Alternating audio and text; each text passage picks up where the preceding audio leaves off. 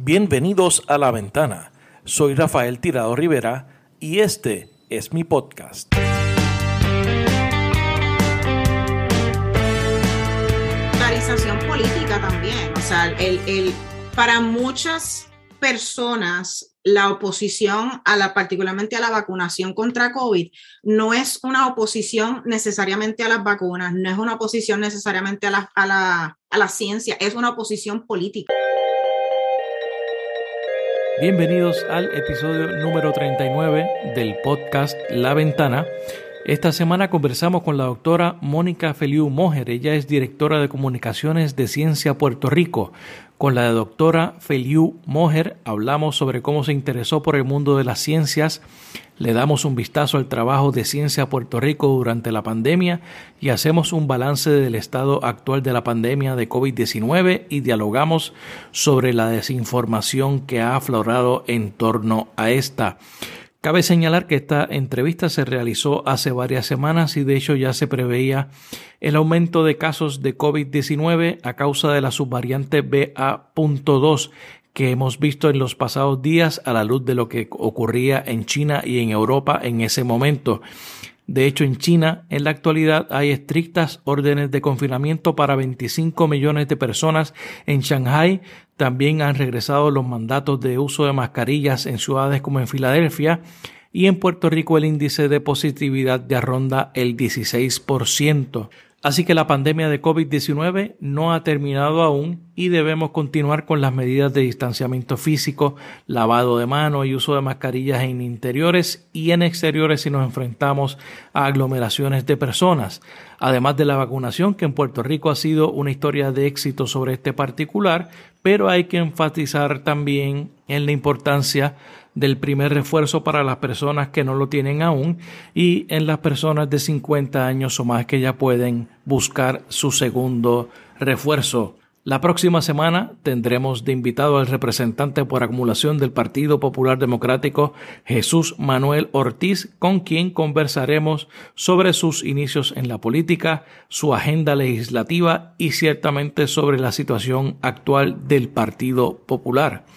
La ventana está disponible en donde quiera que escuches podcast, así que suscríbete para que recibas las notificaciones sobre los nuevos episodios.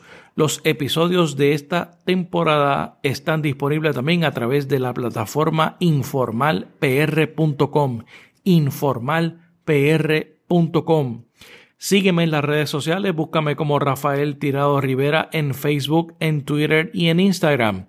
Si le das like a mi página de Facebook o te suscribes a mi canal de YouTube podrás ver los videos de las entrevistas de esta temporada del podcast La Ventana. Por último, te invito a que te unas a nuestro nuevo canal de Telegram. El enlace está en las notas de este episodio y en las bios de mis redes sociales. Ahora los dejo con la entrevista a la doctora Mónica Feliu Mojer. Mónica Feliu Mojer, bienvenida a la ventana. Gracias, gracias por la invitación. Un placer estar aquí. Mónica, tú eres una científica puertorriqueña, pero lo primero que me llama la atención son tus apellidos. y me imagino que, que la gente te, comenta cada vez que tiene la oportunidad, eh, Feliz Mujer, ¿de dónde, ¿de dónde provienen? Eh, pues mira, hasta donde tengo entendido, Feliu es catalán. Eh, ok. Yo estuve hace varios años en Barcelona y, y pues tengo amistades que son de esa región y me confirman que en la Costa Brava de España hay una, un pueblo que parte de su nombre eh, lleva eh, Feliu. Eh, pues es catalán. Mojer no estoy segura. hay personas que me han dicho que es catalán, hay personas que me han dicho que hay gente en las Islas Canarias eh, que llevan el apellido mujer, pero la realidad es que no sé, o sea, ambas familias llevan generaciones en Puerto Rico, o sea, por lo menos todas las generaciones que yo conozco eh, han estado en Puerto Rico, eh, pero pues lo que tengo entendido es que tienen un origen español ambos. Qué interesante. ¿Y dónde tú, eres original de Puerto Rico? Yo un pueblo de la montaña. Yo soy del barrio Maricao de Vega Alta. de Vega Alta un área rural del pueblo de Galta, pero mi familia, la familia de mi mamá es de Fajardo y la familia de mi papá es de el área de Laja, San Germán. Okay. ¿Y algunos de, de, ellos tienen algún trasfondo en el tema de ciencia? ¿O no? Más o menos, o sea, mi, mi papá, él trabajó muchos años en la Autoridad de Energía Eléctrica y el trabajo que él realizaba era, tenía yo creo que algunas características del trabajo de quizás un ingeniero, pero pues mi papá era supervisor de subestaciones en, en energía eléctrica, mi mamá es, eh, fue trabajadora social, ya ambos están retirados.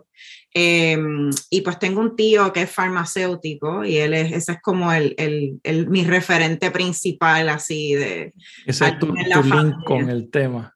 Sí, sí, o sea, esa, esa en términos de, pues, no, personas en mi familia, pues realmente mi tío y pues ahora tengo primos que son ingenieros, eh, pero mientras crecía, pues mi tío era el único que tenía así una carrera eh, relacionada a la ciencia. Y entonces, eh, ¿cómo fue, cómo es que tú llegas o, tu camino te lleva al tema de la ciencia? Y no solamente eh, en términos académicos, sino ah, en términos profesionales. ¿Cómo, cómo hacer de una profesión que, que es tan difícil, que es complejo, que es competitivo y que cuando uno piensa en un científico, uno piensa en un hombre blanco con una bata blanca en un laboratorio. ¿Cómo, ¿Cómo, te lleva la vida y, qué caminos tomas para llegar a ese, a ese punto? Pues mira, primero yo creo que la dificultad es relativa, ¿no? O sea, yo creo que pues hay personas que tienen diferentes intereses y aptitudes y actitudes para ciertas carreras y cosas. Este, y por ejemplo, a mí me parece que la contabilidad me parece imposiblemente difícil. Somos dos, definitivamente, no, no, hay forma. yo creo que, que, eso es relativo. No, obviamente hay, hay ciertos temas que, como tú bien dices, son, son complejos y requieren entrenamientos especializados, pero a mí me gusta un poco desmitificar esta idea de que la ciencia es muy difícil y que por eso es solamente accesible a, ciertas personas. Este, y en términos de cómo yo llego a una carrera en ciencias, pues yo me crié en, un campo, ¿no? Yo me crié en una finca, este, en una comunidad rural, bastante rural, eh, en Vega Alta, Puerto Rico. Eh, y pues para mí la ciencia era parte de mi día a día, porque pues yo en la finca habían animales, había muchas plantas y frutas y vegetales, así que yo, no, en retrospectiva, yo pienso que la naturaleza era mi campo de juego, ¿no? O sea, eso era lo que yo todos los días, yo llegaba de la escuela y me quitaba el uniforme y salía para el monte, este, básicamente, o atender los animales. Y, y entonces, pues, pues ese interés por la biología en particular, ¿no? Por los seres vivos, siempre fue algo que fue parte de, de mí, ¿no? O sea, esa curiosidad de por qué las plantas hacen una cosa, por qué los animales se comportan de una manera, para mí era bien natural porque era lo que yo tenía a mi alrededor, ¿no? Y, y pues mi papá, aunque no, no era ingeniero de profesión, pues mi papá siempre estaba haciendo cosas alrededor de la casa, construyendo, hay que no sé, había que construir un cercado, había que hacerle un cepo a la vaca, ¿no? Eh, entonces, pues, pues yo siempre era como su ayudante. Así es que esto de estar construyendo cosas y rompiendo cosas y haciendo preguntas, para mí era, no, era, era muy natural. Así es que yo creo que ahí, fue, ahí es que surge mi, mi interés por la ciencia. Eh, y pues tuve la fortuna de que mis papás siempre fomentaron ese, ese interés, ¿no? Yo nunca escuché tú sabes, no te ensucies o no brinques ahí porque tú eres una nena. O sea, yo... Ni, tampoco vete por esta área laboral o, profesional. Eh, no. o, ah, sea, este ellos, siempre fomentaron lo, lo, que a mí me interesaba, ¿no? Eh, así que yo creo que eso, no, eso tuvo, tuvo mucho que ver en el que yo mantuviese ese interés cuando, no, en realidad eh, hay en las ciencias, ¿no? En estas disciplinas que en, inglés se le llaman STEM, ciencia, tecnología, ingeniería y matemática, hay una brecha de género bastante grande eh, y en parte es porque a, las mujeres, a las niñas, se nos imponen estos estereotipos desde pequeñitas, ¿no? Desde pequeñitas empezamos a recibir estos mensajes de distintos aspectos de la sociedad, que las niñas no son buenas en estas disciplinas o que tú no puedes hacer esto. Y esos estereotipos tienen un, impacto, ¿no? Y pues también hay una falta de, modelos a seguir, o por lo menos hay una falta de... A, eso iba, la falta de modelaje también, aunque ahora, gracias a mujeres y personas como tú, pues eso está cambiando. Sí, ciertamente, pero, pero no, es algo que persiste particularmente en, en, posiciones de liderazgo, ¿no? O sea, en posiciones de liderazgo es mucho más difícil para las mujeres llegar a esas posiciones de liderazgo en, en estas disciplinas de STEM, porque pues todavía existen un sinnúmero de barreras sistémicas. Y aunque yo sí enfrenté ¿no? esa falta de, de modelos, de referentes, eh, de inclusive ver no, no, no solamente mujeres, pero científicos puertorriqueños en general. O sea, yo nunca llegué a conocer sobre científicos puertorriqueños en la escuela, salvo, no, quizás un Agustín Stahl. Eh, sí, los clásicos. Eh, aquí hay, eh, tenemos una tierra de, poetas, de músicos, de políticos, de actores, pero de, de científicos, de, de, gente que se dedique a la ciencia, es como si fuera un animal raro. Sí, y, o sea, y es lamentable porque hay mucho, o sea, Agustín Estal, eh, no, hizo muchísimo por la botánica en Puerto Rico. En Puerto Rico hubo una, eh, una científica que se llamó Ana Roque de Duprey, que fue una pionera también en, en, la botánica, el estudio de las plantas en Puerto Rico, pero a Ana Roque de Duprey se le conoce también porque era sufragista, ¿no? Ella fue, ella impulsó los derechos, el derecho al voto por las mujeres. Ella fue una de las que ayudó a fundar la Universidad de Puerto Rico. Este, tenemos un Ramón Avetario Betanzas que era médico, eh, que también hizo mucho por, por, la medicina en Puerto Rico, pero se le conoce por su, ¿no? por su gesta política. Eh, entonces, pues, en, en, no, yo diría que en el siglo XIX, siglo XX en Puerto Rico había muchos de estos eh, pues próceres de la ciencia boricua que también tenían otras, otros intereses y quizás se les conoce más por esos otros intereses. Eh, pero en general, pues la ciencia no ha sido tan, tan parte de nuestra, nuestra cultura popular como pues la música, la comida, otros elementos de las artes. Eh, y, y pues a pesar de todas esas cosas, pues yo, como te digo, siempre tuve el apoyo de mis papás eh, y entonces ya cuando yo tenía como 11 años, yo me comienzo a interesar particularmente por el cerebro, por la neurociencia, que es en lo que terminé haciendo mi doctorado, y por una eh, experiencia muy personal. Mi papá eh, le diagnostican depresión, una depresión severa, cuando yo tengo más o menos como 11 años, y aunque yo no sabía qué era lo que estaba pasando, yo no lo entendía bien, yo sabía que tenía que ver con el cerebro, ¿no? Y entonces, había una conexión, hiciste, pudiste hacer esa conexión. Yo, sabía que ahí había una conexión, ¿no? Y yo sabía que, por ejemplo, un psiquiatra, pues era esa persona, ese profesional que, que se supone que, que, ayudaba a personas, ¿no? Con, con condiciones de salud mental, con trastornos de salud mental, que eso tenía que, ver con el cerebro, así que empiezo a, irme como que por esa área, ¿no? Me empieza a interesar más el cerebro, empiezo a decir, ah, pues yo quiero estudiar medicina, yo quiero ser psiquiatra, no porque quisiera estudiar medicina, sino que para ser psiquiatra hay que estudiar medicina. Eh, y entonces cuando llego a la universidad, entro a la universidad por premédica, ¿no? yo estudié en la Universidad de Puerto Rico en Bayamón y entro con la idea de estudiar medicina. Es de los vaqueros de Bayamón. De los vaqueros de Bayamón. Eso, y mi hijo está ahí en primer año. Ah, pues mira, qué chévere. este, pues entro, ¿no? Entro con esta idea de, de, estudiar medicina y mientras estoy en la universidad, allí conozco la primera científica que conocí eh, en persona, ¿no? Y pues por carne y hueso.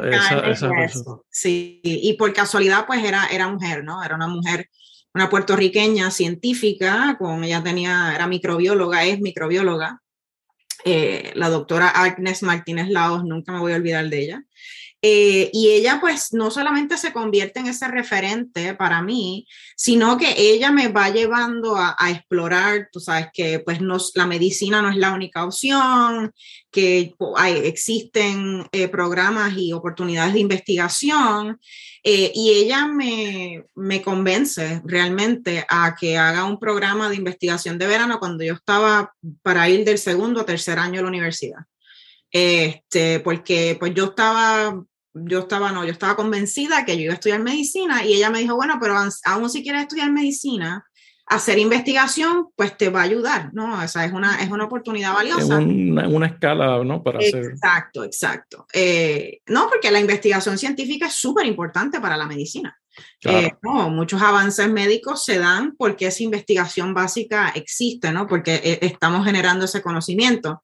Entonces, pues yo solicito a esta oportunidad de verano eh, que fue en la Universidad Central del Caribe, que es la escuela de medicina que está en Bayamón, justo allí al lado del recinto de Bayamón de la UPR. Y eso fue para mí un punto de inflexión bien importante porque me doy cuenta de que eso es lo que quiero hacer, ¿no? O sea, que realmente esta oportunidad de contestar preguntas, eh, de, de, contestar preguntas para las que no hay respuesta, ver cosas que muy poca gente o nadie en el mundo está observando, a mí eso me llamó mucho la atención. Eh, y entonces pues decidí, no es que no iba a estudiar medicina, y que quería seguir una carrera en, en investigación, ¿no? Y eso me puso en ese camino. Yo continué haciendo investigación los últimos dos años de mi bachillerato en biología humana. Eh, y entonces después de eso, pues decido continuar hacer haciendo una carrera en investigación. Estuve me fui a Stanford por un verano a hacer research. Eh, después de eso estuve tres años trabajando en el MIT eh, porque quería pues desarrollar otras destrezas, tener otras experiencias y después de eso entonces eh, hice mi doctorado, terminé haciendo mi doctorado en Harvard en neurobiología. Neurobiología. Y ahora mismo estás en California, ¿no? Ahora mismo estoy, sí, estoy residiendo en San Diego, California.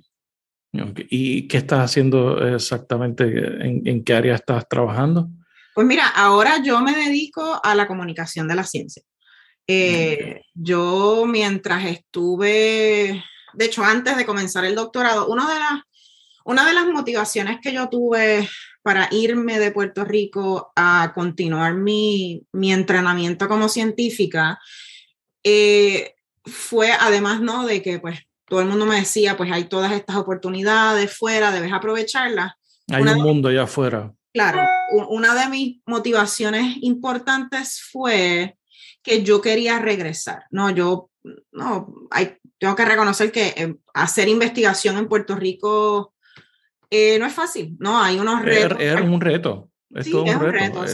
el acceso, en primer lugar, a los datos, el acceso a fondos para la investigación. ¿no? Los procesos burocráticos, o sea, hay, hay muchos retos eh, particulares de hacer investigación en, en Puerto Rico.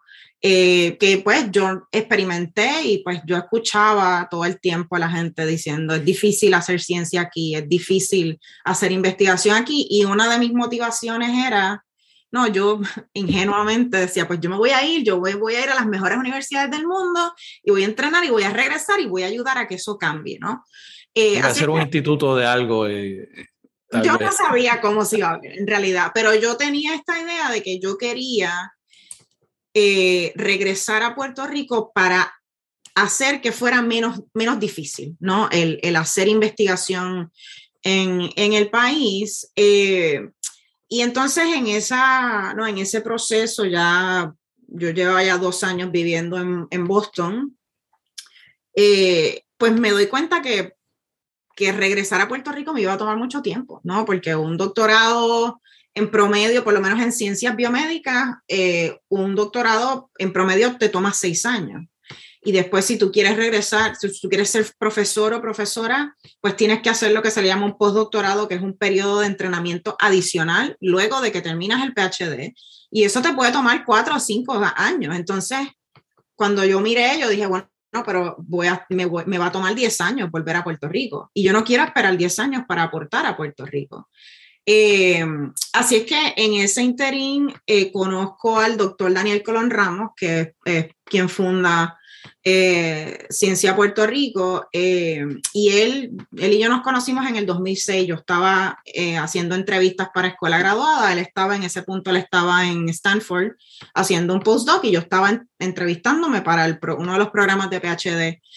En, en, Stanford y no me reúno con él, alguien me dice, ay, tienes que conocer a este tipo puertorriqueño, está aquí haciendo esto, tienes que conocerlo. Y pues en, en un break entre las entrevistas, me llevan al laboratorio donde está trabajando Daniel y, y él me cuenta de Ciencia Puerto Rico y él acaba, acababa de lanzar a Ciencia Puerto Rico y en aquel momento era un website. O sea, él, él básicamente dijo, bueno, pues yo, él modificó una base de datos que él utilizaba en su laboratorio para, eh, no, para llevar cuenta de unos reactivos que él utilizaba eh, y él dijo, bueno, pues si yo puedo usar esta base de datos para saber dónde están mis reactivos, pues yo puedo modificar esto para crear una base de datos que me ayude a identificar dónde están las personas alrededor del mundo que están interesadas en la ciencia y Puerto Rico.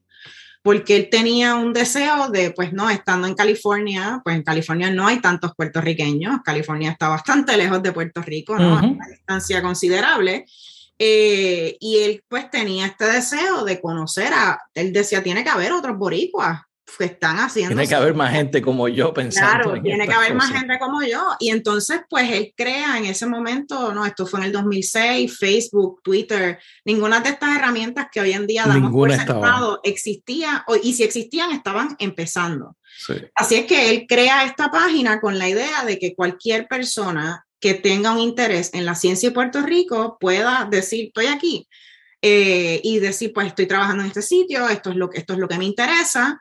Y él pensó, pues si creamos una comunidad de estas personas, pues podemos colaborar y, hacer cosas por Puerto Rico. Eh, y cuando él me cuenta ¿no? de su visión sobre la organización, yo supe inmediatamente, esto es lo que yo estaba buscando. ¿No? Esta, esta es mi oportunidad de mantenerme conectada con la comunidad científica, la comunidad de ciencia boricua y de alguna manera aportar al avance de la ciencia. Eh, y casualmente el primer proyecto en el que comienzo a trabajar es un proyecto de comunicación de la ciencia. Eh, ciencia Puerto Rico lleva ya 16 años colaborando con el Nuevo Día eh, y a través de esta colaboración miembros de la comunidad de ciencia PR eh, pues colaboran con el, escriben para el periódico, eh, escriben, artículos sobre, exacto, escribimos columnas, escribimos artículos sobre ciencia, eh, pero a mí una de las cosas que me llamó la atención de, de, lo que, no, de lo que yo había comenzado a hacer Daniel con esta colaboración era que era una oportunidad de, de, comunicar la ciencia en arroz y habichuelas, ¿no? De forma sencilla, relevante a la cultura, al contexto de Puerto Rico, eh, y a mí eso me llamó mucho la atención porque a mí siempre me ha gustado escribir. Eh, obviamente me gusta mucho la ciencia y, yo vi una oportunidad ¿no? de, conectar la ciencia, la cultura, eh, ¿no? y comunicarla, compartirla eh, pero también nosotros vimos una oportunidad de atender un poco esa falta de referentes de científicos y científicas boricuas que estábamos hablando ahorita. El vacío que estábamos. Exacto, ese vacío de, pues, realmente en los medios en Puerto Rico en aquel momento no se, no se resaltaba eh, el trabajo de científicos o científicas puertorriqueños ni proyectos que se estuvieran haciendo en Puerto Rico. O sea, esa visibilidad no existía. Y entonces a través de esta colaboración nosotros vimos esa oportunidad de visibilizar a toda, todo este talento que nosotros sabíamos que existía, eh, pero que mucha gente no conocía. Y, y, esa, no, esa oportunidad con Ciencia Puerto Rico es la que me abre a mí las puertas, me lleva a descubrir que la comunicación de la ciencia es una carrera que yo puedo perseguir, porque yo no era algo que conocía eh, hasta ese punto. Y entonces también me da la oportunidad de desarrollarme, ¿no? Porque yo empiezo a escribir para el periódico, empiezo a, ayudar a otros científicos y científicas a escribir para el periódico. Eh, eventualmente, pues Ciencia Puerto Rico publicó un libro, empezamos a publicar podcasts, empezamos a colaborar con escuelas y entonces eso me abrió la puerta. hay todas estas oportunidades de comunicar la ciencia, de conectar a las personas con la ciencia. Así es que hoy en día eh, eso es lo que yo hago. Yo me dedico, yo trabajo con Ciencia Puerto Rico, también trabajo con una organización que está basada acá en California, que se llama el Science Communication Lab. Eh, y en general, mi trabajo se enfoca en comunicar la ciencia de diferentes maneras, a través de diferentes medios, escritos, con la producción de documentales, eh, produciendo cursos para ayudar a que, a que los científicos y científicas tengan las destrezas también de comunicarse eh, efectivamente. Así que eso, ah, mi enfoque ahora es en eso. Entonces, y y eso nos trae al tema de, el más recientemente, estamos en una pandemia, ¿no? De COVID-19 que ha traído unos retos eh, de comunicación enormes, eh, por, eh, especialmente por la desinformación ¿no? que, que ha habido sobre los asuntos relacionados al tema, los temas de la mascarilla, las vacunas, los efectos de la enfermedad, los remedios caseros o las cosas que se inventa la gente para, para curar eso. ¿Cómo, ¿Cómo ustedes han manejado, cómo tú manejas ese tema, estos temas, eh, y, cómo los abordas, especialmente desde Ciencia Puerto Rico y desde otros frentes? Sí, pues mira, yo, yo digo que la pandemia es el momento para el que yo me había estado preparando toda mi carrera sin saberlo. Exacto, sí, sí, sí. Este, porque realmente ha sido, no, yo creo que la pandemia ha puesto en relieve lo esencial que es la comunicación efectiva de la ciencia. Eh, porque realmente ha presentado retos yo no diría sin precedentes, pero retos que no habíamos tenido que enfrentar con esta intensidad. Se puede decir sin precedentes, porque en primer lugar el acceso que tiene la gente a los medios en la última pandemia no existía. Claro, eh, sí, sí, sí. y, todo el mundo tiene su opinión, todo el mundo tiene acceso a, Google, todo el mundo tiene eh, acceso a un teléfono, puede decir lo que quiera y pensar cualquier cosa. Eh, es una locura. Sí, no ha sido una tormenta perfecta. A, pesar de lo bueno que son los medios, ¿no? claro, claro. Y, o sea, ha sido una tormenta perfecta porque, pues, la desinformación no es nueva. O sea, la, la desinformación ha existido desde que existe la información.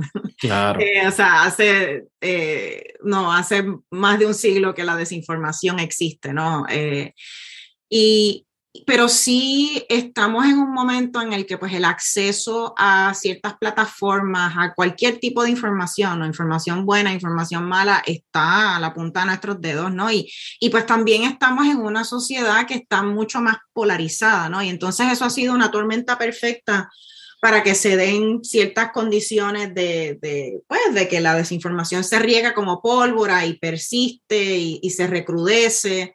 Eh, desde la perspectiva de Ciencia Puerto Rico, nosotros hemos manejado esto de, diversas formas. No, nosotros, agraciadamente, como organización, eh, pues llevamos 16 años colaborando con diversos medios en Puerto Rico, así es que cuando comienza la pandemia, inclusive antes de que se declarara una pandemia o no, se declarara la emergencia por la pandemia en Puerto Rico, ya nosotros habíamos comenzado una respuesta mediática de activar a nuestra red de expertos y expertas para que escribieran eh, columnas de opinión, para que hicieran entrevistas en diversos medios.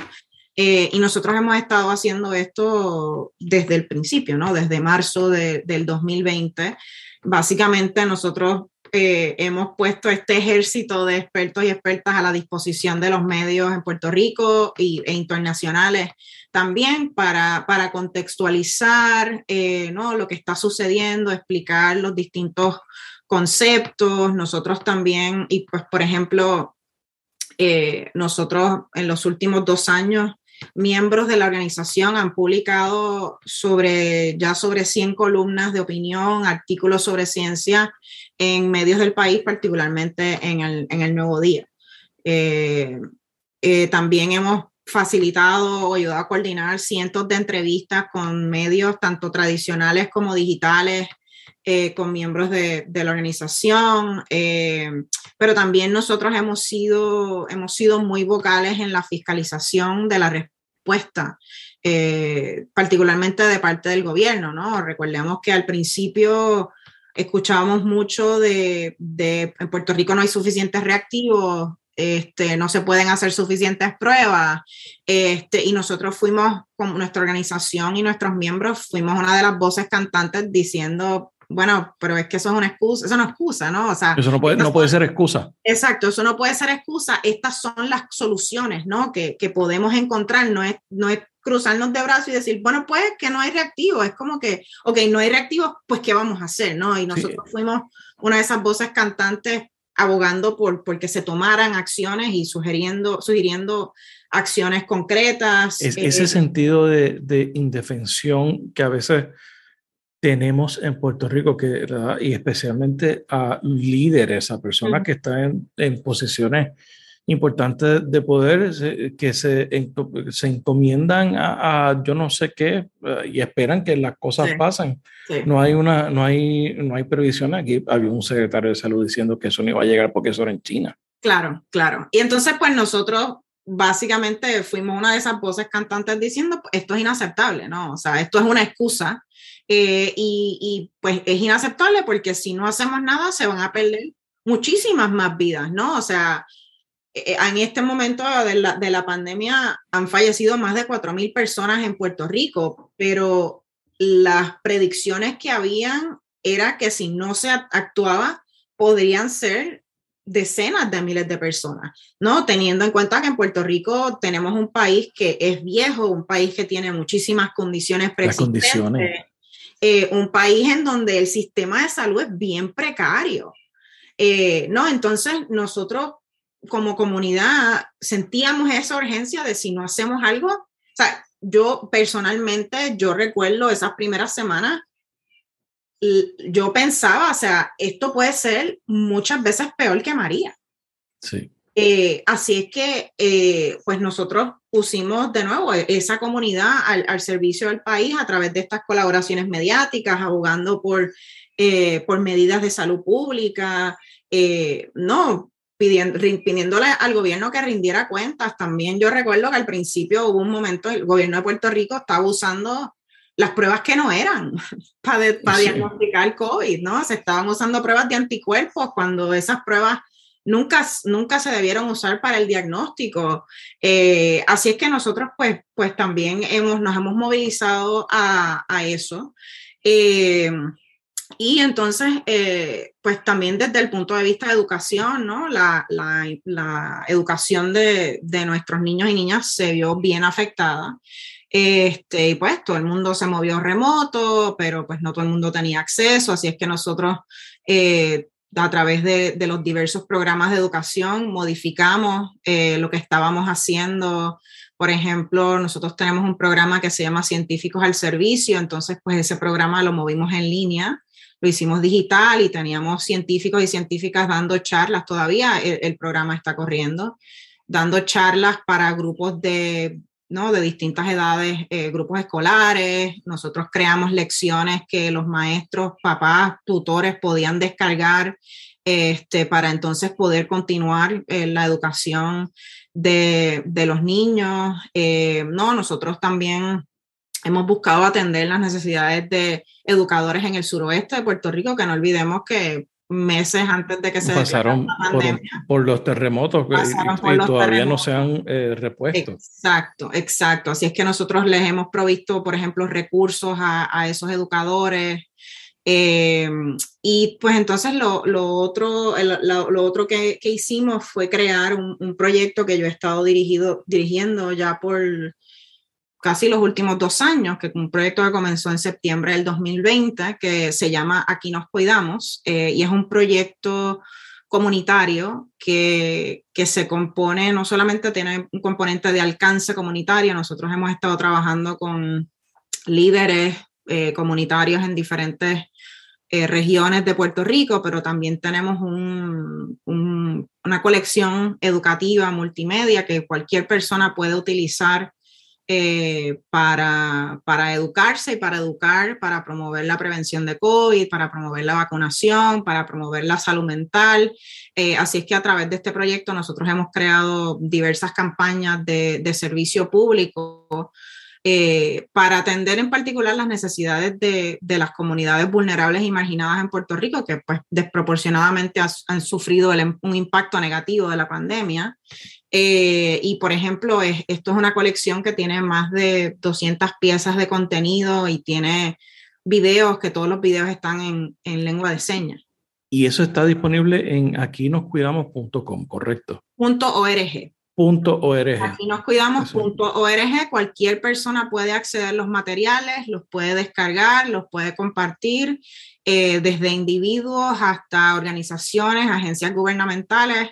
Eh, no, el, contenido no solamente es gratuito, gratuito, sino que las personas lo pueden modificar eh, siempre y cuando nos den crédito, porque nosotros queremos que sea no, una, una colección verdaderamente accesible, ¿no? Para que cualquier persona pueda, pueda utilizarla y adaptarla a sus necesidades de, de educación y prevención de COVID.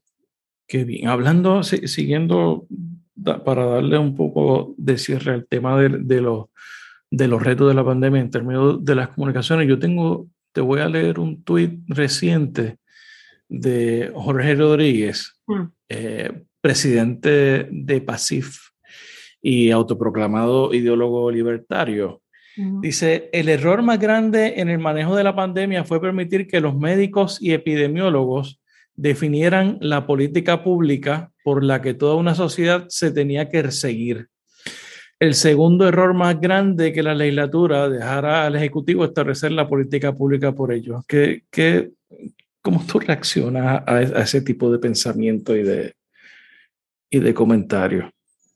Pues mi reacción es que esto es un caso clásico de desinformación. Eh, no, o sea, una de las cosas que, que es bien importante que entendamos sobre la desinformación es que hay, no, hay desinformación que en inglés se le llama misinformation. A ver, yo he visto, lo he visto traducido como misinformación, que eso es, es lo que te envía tu tía por el, el chat de WhatsApp por el WhatsApp. exacto, que, eh, qué sé yo, un meme que dice, si haces esto no te va a dar COVID y tu tía te lo está enviando con buenas intenciones, ¿no? Porque piensa, pues ya lo mejor yo no sé si esto es cierto, pero si hacer eso quiere decir que no te va a dar COVID, pues ahí, ahí te lo dejo.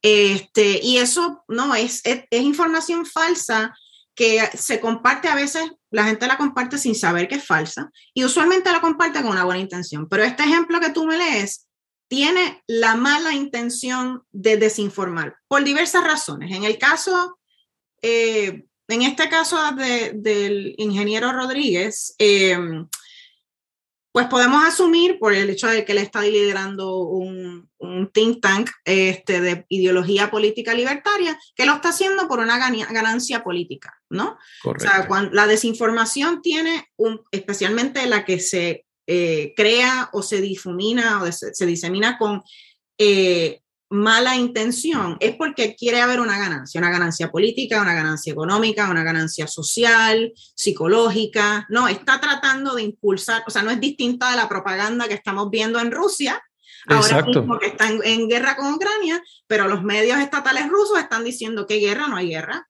No, no, lo que estamos buscando es denazificar a Ucrania. Entonces, pues esto no es muy distinto a, la propaganda. Entonces, para mí, como, como científica y como profesional y experta en la comunicación, para mí es muy importante entender cuál es el, eh, no, cuál es el propósito, eh, cuál es la intención detrás de, de un tweet como ese, que obviamente inicialmente mi reacción es, esto no tiene sentido, esto es falso. este, y, obviamente me frustra y me da mucho coraje, eh, pero para mí es importante entender cuál es la intención porque es, estrategia, ¿no? Entonces, eh, para mí, por ejemplo, una de las cosas que yo abogo todo el tiempo es que no, en, en, en el, durante la pandemia esta persona ha tuiteado barbaridades, francamente. la gente empieza a decir, ay, esto claro. pero lo que hacen es darle pauta. Sí. Entonces, para mí es importante entender que él tiene un propósito de provocar para generar una ganancia política, para decir, te vi y te ignoro. O te voy a criticar, entonces tengo que atender el, porque lo que estamos viendo con gente como él, lo que estamos viendo con este, eh, lo que hemos visto, por ejemplo, con Elizabeth Torres recientemente, eh, eso, o sea, estas personas están explotando no solamente cómo funciona nuestra psicología humana, que vemos estas cosas que nos indignan y lo que queremos es reventar y queremos despotricar contra eso, eh, pero también explotan cómo funcionan las redes sociales. Este tipo de contenido incendiario es lo que genera engagement, porque estas plataformas de redes sociales, los algoritmos se mueven por a qué la gente le está dando clic, a qué la gente está compartiendo. Es mucho más probable que algo que incita pasiones de cualquier tipo se va a ir viral que algo que es comensurado, que es cierto, pero que no incita pasiones. Y sobre todo en una era en que la gente literalmente muere por clics, ¿no? Exacto, exacto. Entonces, para mí es importante entender cuál es la motivación detrás de ese tipo de mensajes para entonces yo saber que pues a lo mejor sí, mi reacción es me da frustración, me da coraje, pero yo no lo voy a compartir. Y entonces yo particularmente, ¿no? Como alguien que, que está pensando en, en, el big picture, ¿no? De, de, los medios y de la comunicación, para mí entonces es más importante pensar cómo yo atiendo este problema, porque lo que estamos viendo de un Jorge Rodríguez, de un Elizabeth Torres, es, es un síntoma de un problema más grande. O sea, ellos, ellos son parte del problema, pero no son el Correcto, no son problema. Entonces, para mí es más importante pensar cómo yo, cómo, cómo le damos a la población las herramientas de pensamiento crítico para que puedan analizar la información que ven en las redes sociales, para que puedan cambiar su comportamiento y antes de, de, de compartir un mensaje incendiario como este, de darle share, aunque sea para criticarlo, digan, espérate, de verdad, esto vale la pena que yo lo comparta, porque si lo comparto le doy pauta y entonces juego para el algoritmo. Y, para mí, eso es más importante que, pues, que responder a, este tipo de, de, de mensajes que, que, sin duda no hacen daño. Eh, y que sin duda también no podemos ignorar que tienen no solamente una maquinaria política detrás, pero tienen una maquinaria económica. Hay personas que están poniendo mucho dinero detrás de esto para promover estas posturas. ¿Tú, tú esperabas al principio de la pandemia, tú viste, eh, eh, tenías eh, algún feeling de, lo que, de que se iba a politizar de la forma en que se politizó la, la pandemia?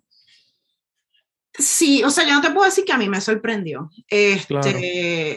Porque, o sea, yo he sido yo he sido observadora de, por ejemplo, el tema de la polarización, cómo se ha polarizado el tema de la vacunación, no solamente para COVID, para otras cosas, ¿no? Uh -huh. Este, y, o sea, hay... Lo que pasa con la vacuna de COVID es producto de, de, de la polarización de, con otras vacunas también, por exacto, otras cosas que se están exacto. diciendo. Y la polarización política también, o sea, el, el, para muchas personas la oposición a la particularmente a la vacunación contra COVID no es una oposición necesariamente a las vacunas, no es una oposición necesariamente a la, a la, a la ciencia, es una oposición política.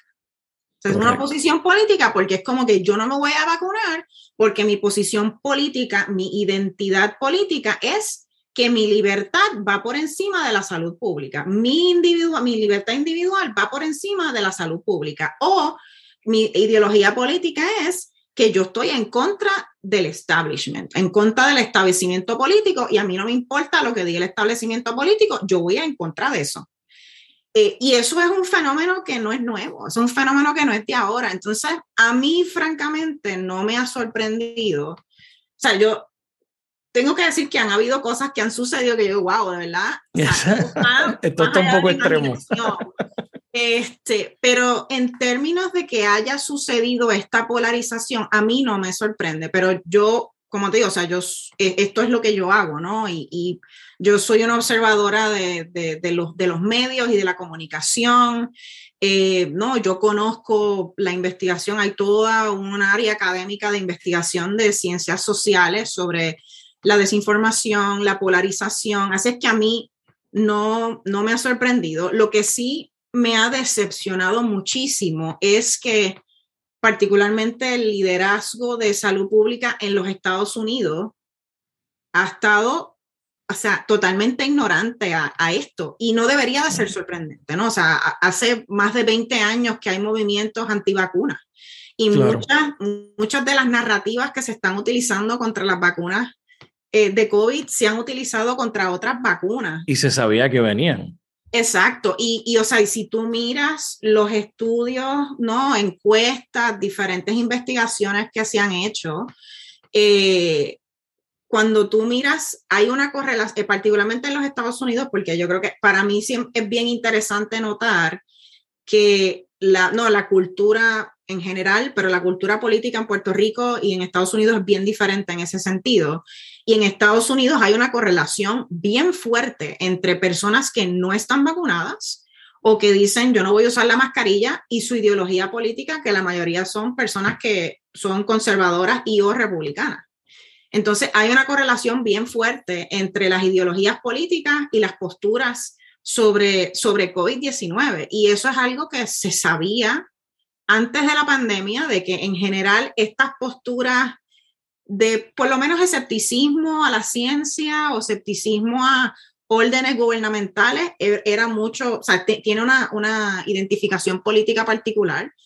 Entonces, a mí siempre me vuela la cabeza ver que, o sea, el, el director de los Institutos Nacionales de Salud, por ejemplo, el doctor Francis Collins, que se retiró a final del año pasado, yo al final del año pasado vi una entrevista que él dijo, ay, yo no me esperaba que la gente tuviera tanta resistencia a las vacunas. Y yo, pero brother, ¿dónde tú has estado estos últimos 20 años? ¿Dónde has estado? Sí. Tú sabes, que como que una persona como él debería estar, debería saber estas cosas, ¿no? Porque él no es solamente, él no es un científico cualquiera. Él es un científico que está haciendo política pública. Claro. Este, pero yo creo que ha habido una falta de,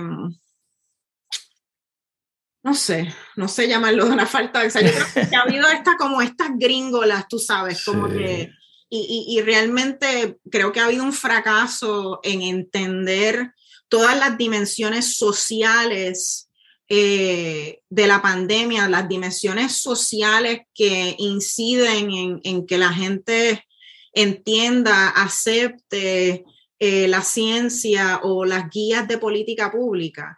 Eh, eso sí, para mí no ha sido sorprendente, pero siempre es bien decepcionante cada vez que veo no, no, líderes como Collins o eh, la directora de los CDC, Rochelle Walensky, decir cosas que yo digo como que, pero de verdad. ¿En qué mundo están viviendo? ¿En qué mundo ustedes viven? Y son, y son eh, eh, al final del día son designaciones políticas que deberían de conocer qué es lo que pasa. Exacto, exacto. Y eso es una de las cosas que es importante entender, ¿no? O sea, obviamente esto es una emergencia de salud pública causada por un virus, ¿no? Por una entidad infecciosa, pero la pandemia es un fenómeno político y es un fenómeno, fenómeno sociológico, ¿no?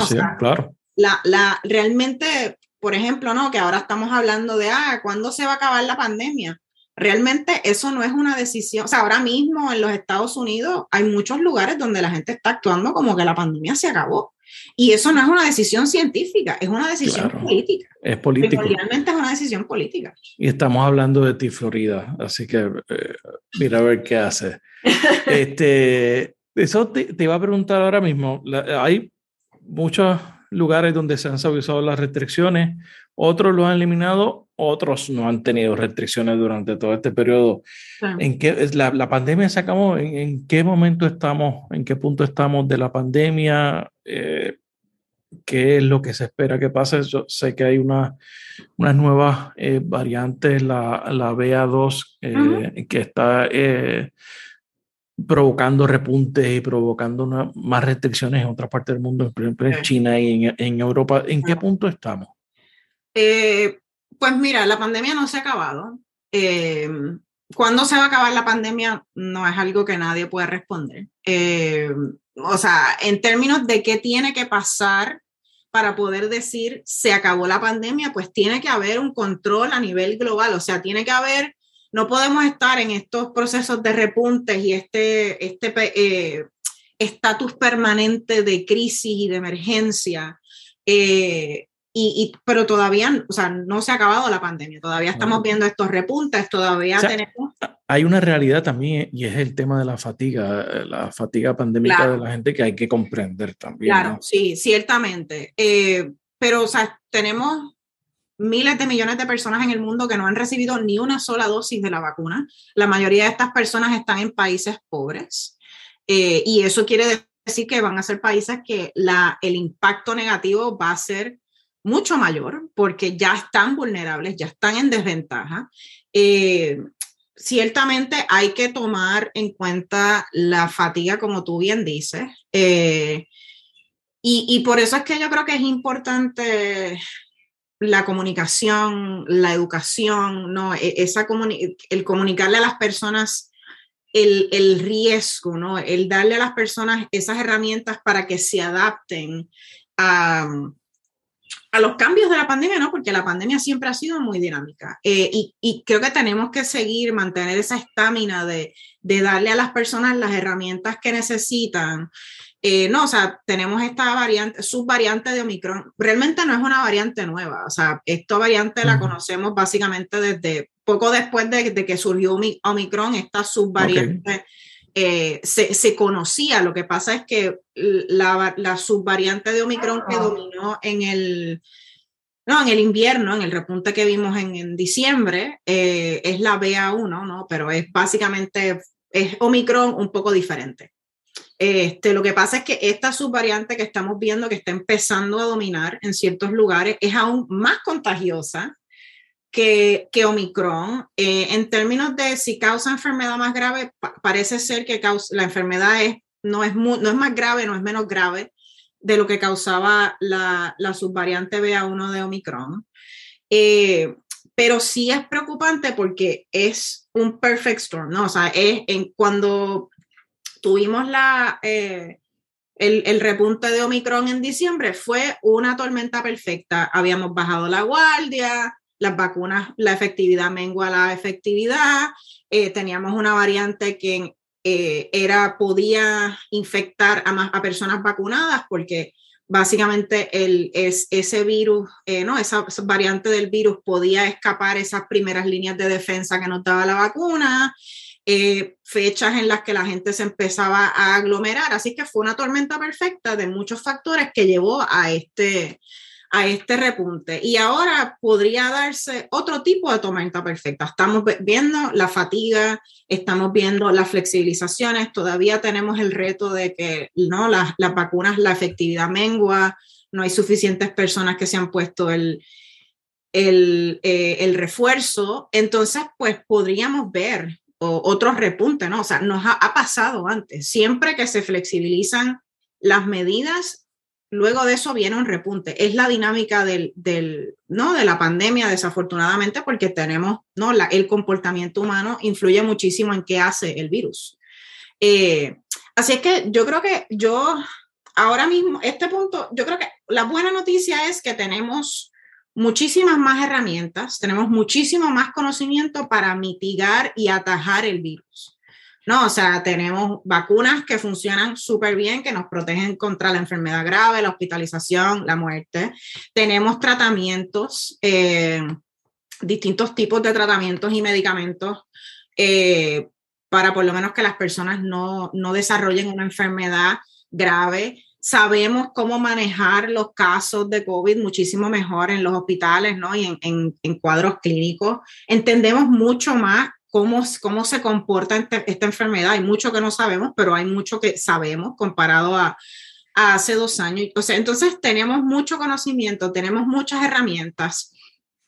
Ahora estamos en un contexto diferente, ¿no? Estábamos hablando de la fatiga eh, y eso es bien importante porque no importa si tenemos vacunas y tratamientos, pero si las personas no se vacunan, pues las vacunas no sirven para nada, ¿no? Si la, tenemos las mascarillas que sabemos que son súper efectivas en, en, evitar contagio, en evitar, evitar que la gente se infecte, pero si las personas no usan las mascarillas, no las usan bien, pues entonces no valen de mucho. Y entonces por ahí es que yo obviamente yo tengo, estoy sesgada, ahí es que yo creo que, que la comunicación, la educación tiene un rol aún más importante, eh, porque hay que, que, darle a las personas esas herramientas, ese conocimiento, ese pensamiento crítico, no para convencerlas, porque tú no le puedes torcer el brazo realmente a nadie a que haga algo, sino darle esa, esa, esa información para que la persona diga, ok, yo voy a hacer esto, yo voy a cambiar mi comportamiento. Eh, así que yo creo que eso es algo que va a ser aún más importante. Eh, estamos viendo repuntes en otras áreas de, del mundo y pues esos repuntes siempre son como una ola, ¿no? Mucha, la mayoría de las veces se han movido de este a oeste en el, en el globo. Entonces, pues yo creo que tenemos, de la misma forma que ya eh, en Puerto Rico estamos pensando en prepararnos para la temporada de huracanes de la misma manera en que la gente tiene su mochilita de emergencia por si hay un terremoto, tenemos que deberían tener por lo menos, ¿no? Porque deberían tener, claro. Eh, tenemos que hablar de esa preparación ante un repunte, ¿no? De que, de que si vemos, o sea, en estos, en estos días hemos visto que la, la positividad eh, en Puerto Rico ha estado subiendo un poco, no se ha disparado, pero tenemos que estar pendientes a esas señales tempranas de un repunte para poder atajarlo antes de que se salga de control, ¿no? Entonces, que por eso es que mi exhortación a las personas, por ejemplo, es que no dejen de usar la mascarilla, aunque la mascarilla ya no sea requerida en espacios cerrados. Yo, donde quiera que voy, espacio cerrado, yo voy con mi mascarilla. Esa, es tu, esa, es tu, recomendación. Mi recomendación es que las personas continúen usando la mascarilla, particularmente en espacios cerrados. ¿Por qué? ¿Por qué? Porque en los espacios cerrados donde no puedes mantener distancia de otras personas, donde la ventilación no es buena o no, no sabes cómo, cuán buena es la ventilación, donde tú no sabes si la persona que está al lado tuyo está vacunada, tú no sabes si la persona que está al lado tuyo tiene una condición que la pone en mayor riesgo. Eh, o sea, para mí, yo creo que uno de los errores de comunicación que se, ha, que se han cometido durante la pandemia es que se ha presentado la mascarilla como una restricción. Exacto. Y para mí, yo no voy a negar que la mascarilla puede ser fastidiosa y puede ser incómoda y es un dolor de cabeza que me tengo que poner la mascarilla, pero cuando yo lo miro dentro de, yo tomo todas estas cosas en consideración y yo miro, la mascarilla es fácil de usar, es súper efectiva, especialmente si tienes una mascarilla KN95, N95 que tienen un poder de filtración muy bueno. Es es un paso sencillo que yo puedo tomar, es un paso solidario que yo puedo tomar para proteger a las personas a mi alrededor. No solamente me protejo yo, pero protejo a las personas a mi alrededor. Y para mí la mascarilla es libertad, porque si yo uso mi mascarilla, yo puedo ir al supermercado, yo puedo ir al cine, yo puedo, puedo viajar, puedo hacer cosas que obviamente todo conlleva un riesgo, pero si yo uso una buena mascarilla, la probabilidad de que me voy a infectar es menor y la probabilidad de que si me infecto tengo consecuencias menos graves es menor porque yo tengo mi refuerzo puesto, ¿no? Entonces, yo, lo, yo creo que uno de los errores que se ha cometido es que se ha hablado de la mascarilla como esta restricción, ¿no? Yo inclusive escuché a la, a la directora de los CDC, la Rochelle Walensky, decir que la, que la mascarilla era la letra escarlata de la pandemia. Y es como oh que, como tú eres una profesional, o sea, tú eres una de la salud pública a nivel global y tú estás diciendo que la mascarilla es una señal de estigma, conociendo el, daño que hace el estigma en la salud pública.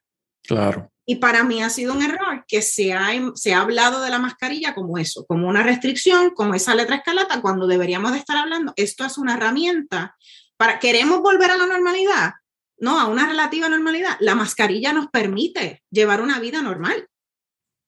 Dentro del contexto que todavía estamos en una pandemia, de una enfermedad, de, posiblemente el virus más contagioso que hemos visto en la historia de la humanidad. Eh, estamos todavía eh, en la pandemia como tal, ¿no? Eh, falta todavía para salir, todavía no, sabemos cómo es esa salida, ¿no? Cómo, cómo termina esta película, esta, historia. ¿Cómo, se cómo visualizan eh, desde la ciencia, eh, desde la medicina, la próxima pandemia? Siempre se, ha hablado que son eventos de cada 100 años. Eh, se, se, hablan que son eventos eh, ahora se está diciendo que, que, serían más frecuentes por el tema del cambio climático, el tema de la deforestación, la falta de acceso de agua potable. ¿Cómo, ¿Cómo, es ese, e, e, esa, esa próxima pandemia? Sí. Podemos empezar a hablar de ella. Pues mira, yo no, yo no soy experta en enfermedades infecciosas, así que yo no, no sé si yo soy la persona apropiada para hablar de esto, pero lo que, lo que sí te puedo decir es que sin duda hay una posibilidad real. O sea, esta pandemia causada por un coronavirus es algo que la comunidad científica en, las, en el área de salud global de enfermedades infecciosas lleva llevaba por lo menos una década diciendo, esto es una posibilidad muy real. Esto viene. Esto viene. ¿Cuándo va a pasar? No sabemos, pero va a pasar. Entonces, yo creo que, que es, no, es muy posible que la próxima pandemia sea una enfermedad eh, también que se transmite por vía respiratoria, ¿no? Vimos en, en las veces anteriores que no fueron, no fue una pandemia de esta escala, pero sí eh, ¿no? El SARS, el, el SARS-CoV-2, que fue como el precursor, o que es familia ¿no? del, del SARS-CoV-1, que causó SARS, que es familia del SARS-CoV-2, que causa COVID-19. Eh, no, lo vimos con MERS. Hemos visto otras enfermedades infecciosas que han causado emergencias de salud pública, no en esta escala que estamos viviendo ahora, pero sí las han causado. Así que creo que hay una posibilidad muy real de que, de que la próxima pandemia sea otro, otro virus que se transmite eh, por el aire, ¿no? Que se transmite por, por vías respiratorias.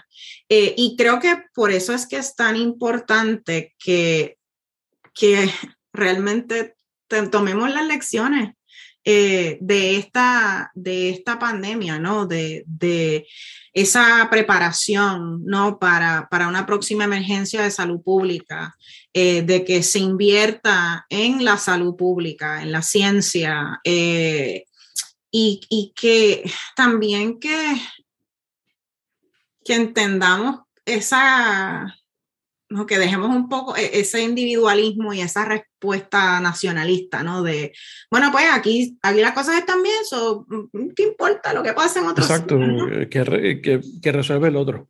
Exacto, porque la realidad es que estamos todos conectados, ¿no? Y, y yo creo que esta, o sea, esta pandemia también se ha caracterizado porque han habido crisis encima de crisis, encima de crisis, ¿no? O sea, tenemos, hemos tenido una crisis económica, tenemos una un conflicto bélico eh, que también está entonces causando una crisis económica. Entonces creo que, que es bien, bien importante que, que nos demos cuenta que, que esto no es un hipotético, que esto no es un hipotético y la importancia de que estemos preparados para responder, de que seamos proactivos en lugar de ser reactivos, porque ha habido muchos de los, de los retos eh, que, no solamente han surgido, pero que se han exacerbado durante esta pandemia, que han surgido porque, porque nos han agarrado, como dicen en inglés, flat-footed, porque no estábamos preparados, entonces estamos reaccionando a la emergencia en lugar de estar preparados para ella.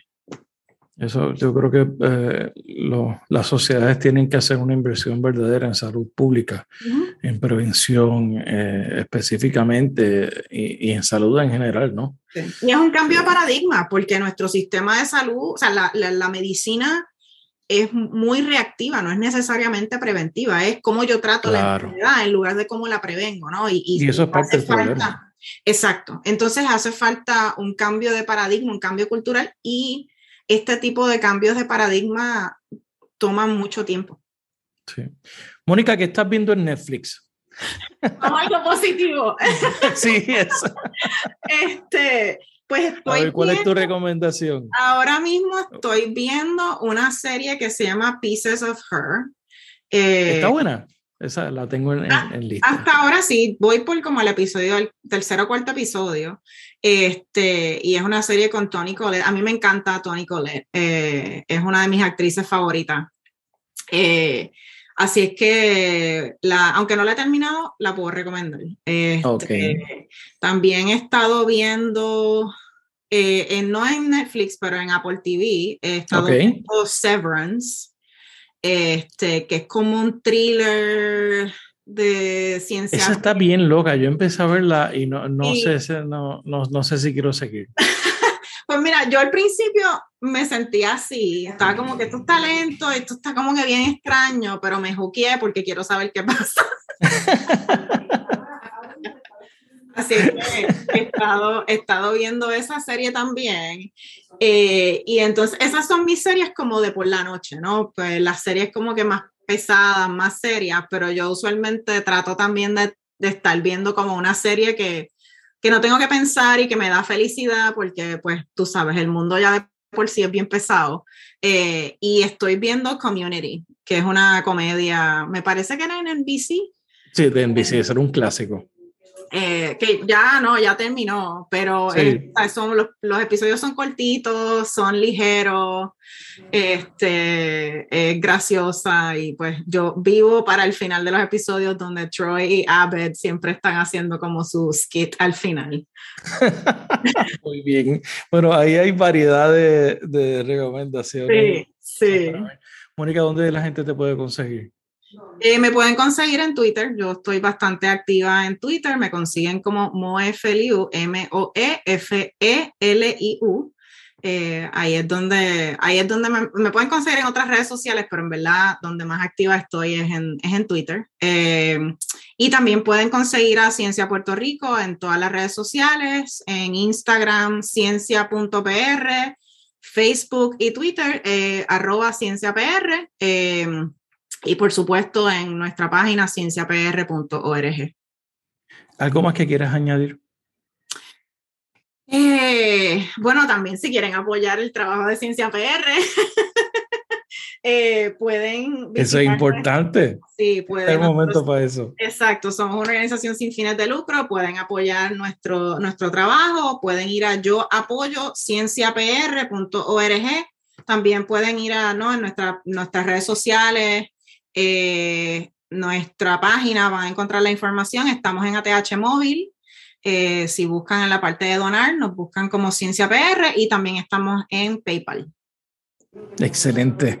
Mónica Feliu Mojer, gracias por estar en la ventana. Un placer. Gracias por escuchar este episodio de La Ventana. Sígueme en las redes sociales, búscame como Rafael Tirado Rivera en Facebook, en Twitter, en Instagram. La Ventana es una producción de Change Lab Media para Rafael Tirado Rivera. Hasta la próxima.